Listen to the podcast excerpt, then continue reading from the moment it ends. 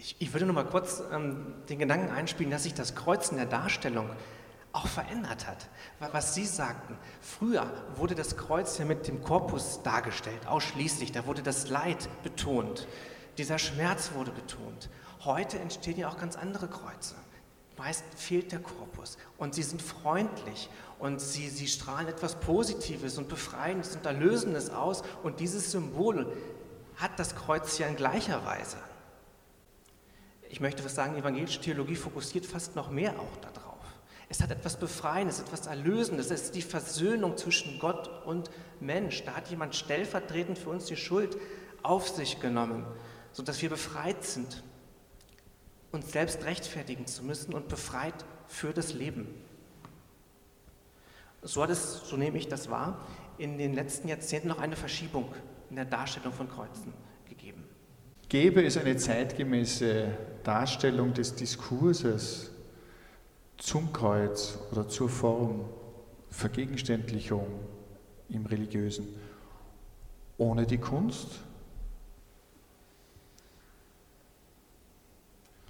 Das hieße dann aber, beide schütteln, das hieße dann ich aber. Ich wollte nach der Frage nochmal fragen. Nein, ist es, ist sozusagen, gäbe es, gäbe es, eine, gäbe es eine, eine, eine, eine Möglichkeit, das, was religiöse Inhalte bedeuten können, in ihrer Vielschichtigkeit für Menschen der Moderne, wenn nicht die Kunst in ihrer Freiheit anbietet, dass aus Arbeiten, die in ihrer Unabhängigkeit aus dem künstlerischen Schaffen, aus dem ganz individuellen Impetus entstehen, in der Nachfolge integriert werden können. Was wäre, wenn wir das nicht hätten? Das ist die Frage. Ich glaube, dass die Frage nicht sinnvoll gestellt ist so. Es wird immer nein, nein, da steckt was dahinter. Da steckt was dahinter. es gibt Kunst sozusagen, was soll man da abziehen sozusagen? Und Kunst ist immer im Dialog mit einem gesamtgesellschaftlichen Prozess und bringt etwas zum Ausdruck, bringt diesen Prozess weiter und muss den Kontakt halten sozusagen und immer wieder öffnen. Genauso wie die Theologie übrigens auch, ist es, glaube ich, ein Bereich der Sprache jetzt einmal, der Festgefahrenes aufbricht, experimentiert, äh, verwirft, scheitert und so den Prozess am Laufen hält, sozusagen. Und da jetzt etwas wegzunehmen, äh, kann man auch sagen, wenn ein Mensch nicht mehr denkt, was passiert dann? Also ich wollte vielleicht noch weiter sagen, was jetzt mit Kunst, wenn wir auch vom Bildlichen, Figürlichen gesprochen haben, vom Abstrakten, und das trifft auch ganz gut das, was wir im Alten Testament begonnen haben, äh, bitte das mit der, mit der, mit der Bilderverbot, schon im Alten Testament, wo das ja total streng ist, in jüdischen Synagogen bis heute etc. Aber schon das Alte Testament äh, ist voll von sprachlichen Bildern, Metaphern, Gott, der sich äh, wie eine Henne äh, über seine Küken setzt, das Volk Israel gemeint ist, wie ein brüllender Löwe durch die Wüste schreitet und alles zerfetzt, das sich ihm in den Weg stellt. Das sind sprachliche Bilder, ja, ich, der Protestant. sprachliche Bilder, sprachliche Bilder, die ein sehr feines Gespür haben auf biblischer, auf biblischer Ebene, die nämlich das menschliche Denken, das ohne Bildhaftigkeit gar nicht auskommen kann, manifestieren, zur Sprache bringen. Äh, und darum glaube ich einfach, äh, unsere Sprache ist immer schon, sind immer schon Bilder.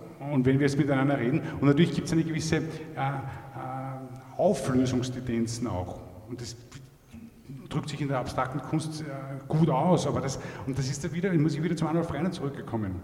Und er bricht aber auch das wieder auf und findet zu einer Figur zurück. Und warum ist das das Kreuz jetzt auch wieder, muss man auch sagen.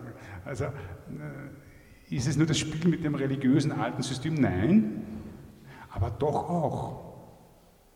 Und da ist das, wo, wo Arnold Freiner phänomenal etwas zum Ausdruck bringt, was unsere Zeit, eine Schwäche unserer Zeit ist. Er löst das Recht haben wollen auf. Weil er gibt sich selbst auch nicht recht. Und ich glaube nicht, dass der Arnold Freiner, er will sich nicht vereinnehmen lassen von der Theologie, sehe ich völlig ein. Aber wenn man dann die Texte liest, die er geschrieben hat, er hat keine extra wesentlichen Berührungsängste auch zur theologischen Sprache.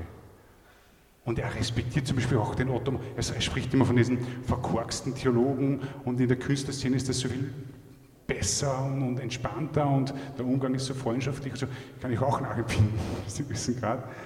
Aber er sagt dann auch, so wie der Otto Mauer formuliert hat, als Theologe, das hat er keinem anderen zugemutet. Das kann nur einer sozusagen, der, diesen, der diesen, diese Öffnung auch wieder zu einem Hoffnungshorizont auch zulässt. Hm, Glaube steht ja in enger Verbindung mit Spiritualität. Und Spiritualität lässt sich nicht mit Begrifflichkeiten durchdringen, wie ich anfangs schon sagte. Spiritualität braucht das Ästhetische und braucht das Sinnliche und braucht das Nonverbale. Es braucht Assoziation. Allein mit Worten und Begrifflichkeiten kann man die Tiefe nicht erfassen und das Nonverbale berührt hier oft auch das Herz, oder in, in der Regel das Herz. Es berührt die Bereiche unserer Empfindungen, wo Worte oft nicht hinkommen. Ähm, von daher würde ohne Kunst, aber auch ohne Musik etwas ganz, ganz Essentielles fehlen. Das heißt, auch die Radikalität der Gottferne oder der, sozusagen des Negierens in der künstlerischen Aus, also im künstlerischen Ausdruck ist ein notwendiges Moment, um sich damit beschäftigen zu können. Und diesen Weg gehen Künstlerinnen und Künstler alleine, ohne, natürlich beziehen sie sich immer auf eine Herkunft, ja, aber ohne, ohne eine, eine Guideline, ohne, ohne dass jemand sagt, dorthin führt der Weg. Dürfte ich noch ein Verb hinzufügen? Vielleicht ist auch ein gewisses Vermissen das heißt, der Gott ist, das ist dieses, wenn man das Vermissen dazu gibt, ist etwas entzogen, es ist nicht da, aber es ist am Horizont schon wieder und das, das, das öffnet das Ganze dann schon wieder für etwas. Und dahin würde ich Arnold Freien auch einordnen mit seiner Kunst. Theologen müssen zum Schluss immer die Hoffnung noch reinbringen. Ja? Die können nicht so dieses radikale... Hoffnungslos, hoffnungsvoll. dieses radikale stehen lassen sozusagen. Bonhoeffer hat das gesagt übrigens. Ähm, ja, also hoffnungsvoll, hoffnungslos, Nein. aber fröhlich. Ja. Ich glaube, wir haben Ihnen jetzt auch für die nachfolgende Diskussion miteinander, die Gespräche, einiges an Inputs mitgegeben. Und ich möchte mich bei euch beiden ganz, ganz herzlich bedanken für dieses spannende Gespräch.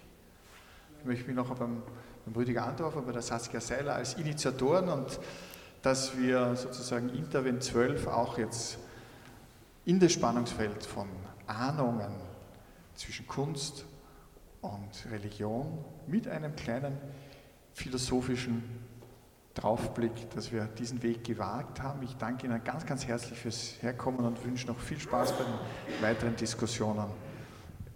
Dankeschön.